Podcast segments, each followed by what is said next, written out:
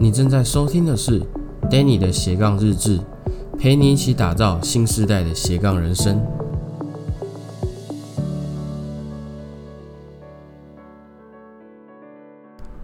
嗨，大家好，我是 Danny，欢迎回到 Danny 的斜杠日志。今天是第二季的第四集。那先跟大家讲一声抱歉，就是哦，我最近这两天好像有一点点鼻塞，所以鼻音有点重。那可能听起来有些词汇就是啊，可能发音不是很标准啊，就体谅一下。呃，我会赶快去把这个感冒看好的。OK。那我们就直接进入到我们的主题。那今天要来聊什么呢？今天要来聊说，呃，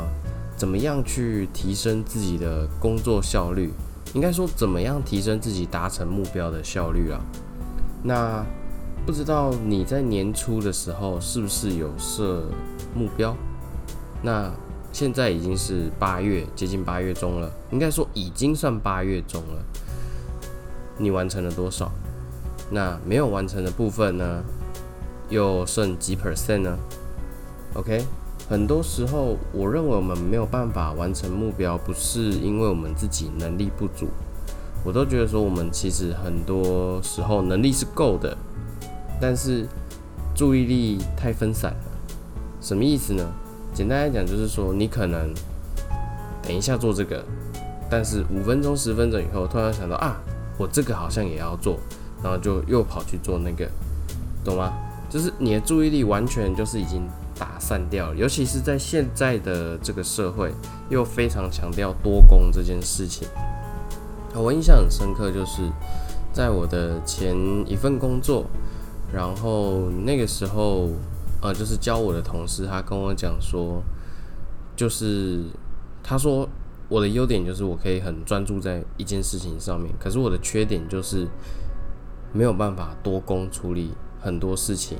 因为他说在公司里面就是你在处理一件正事，但是很长，突然临时碰到什么状况，这个事情就穿插进来了，你就必须要同时处理两件事情，因为你必须要一次上交嘛。但那个时候其实我就蛮纳闷的，就觉得说这个算是缺点吗？真的不会多工的人是一个缺点吗？还是说在那个环境底下？那样的一个特质就是一个缺点，OK？我一直认为一件事情就是多工是最没有效率的，甚至还会让所有的结果导致最糟的一个状况。因为当你开始多工的时候，你会面临到一个状况，就是你每天忙得要死，但是最后呢，连一个目标都没有达成，或者说连一个工作项目都没有完成，然后。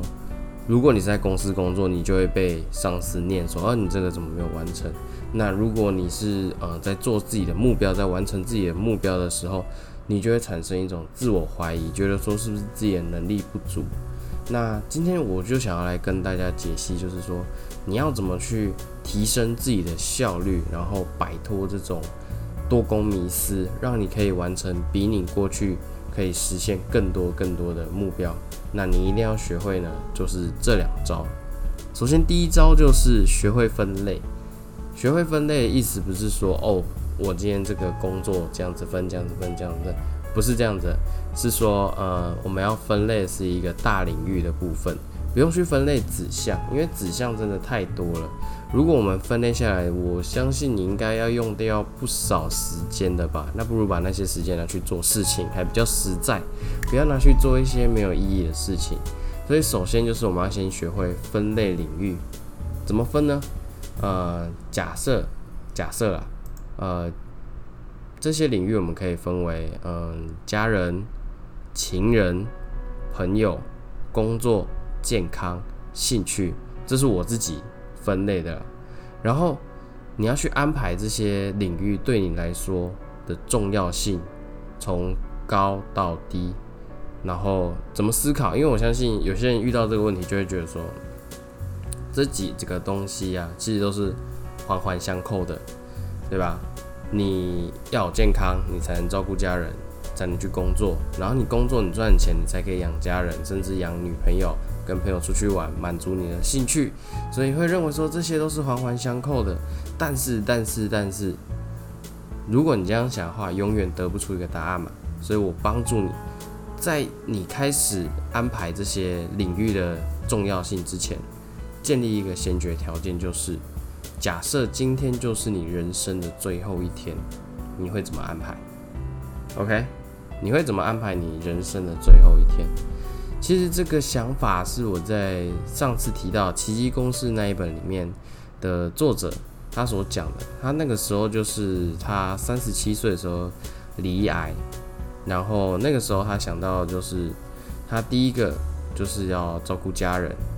然后我有点忘了，好像是健康吧。因为很多时候我们都说哦，我一定要照顾家人，但是呢，我们都会拿工作作为借口，就是说。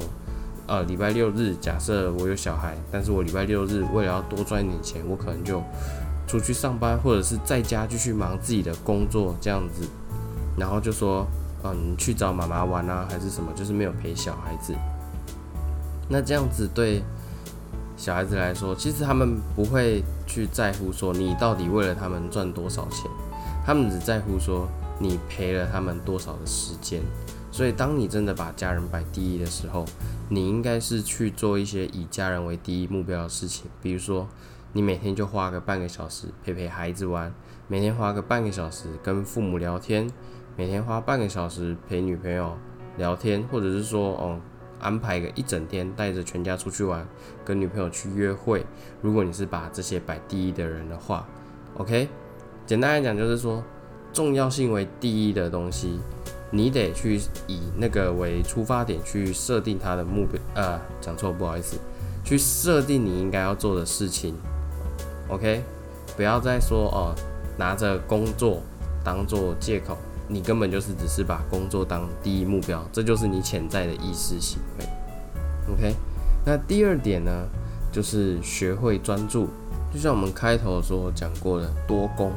这个社会呢，以及公司都很强调多工，但是多工又容易让人分心，让事情做不好，甚至没有一个工作事项是完成了，让你挨骂，然后可能陷入了自我负面的情绪啊，咒骂啊都好，就是不会让你有好的结果产生。所以多工，我就是觉得它是一个